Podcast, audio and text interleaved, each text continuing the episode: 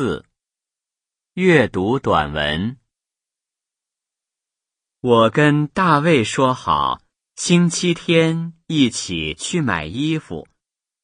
星期天我很早就起床了，我家离商店不太远，八点半坐车去，九点就到了。买东西的人很多。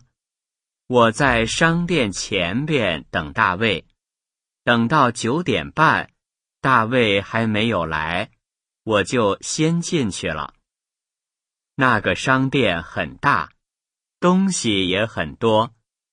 我想买毛衣，售货员说在二层，我就上楼了。这儿的毛衣很好看，也很贵。有一件毛衣。我穿不长也不短。我去交钱的时候，大卫来了。他说：“坐车的人太多了，我来晚了，真对不起。”我说：“没什么，我们就一起去看别的衣服了。”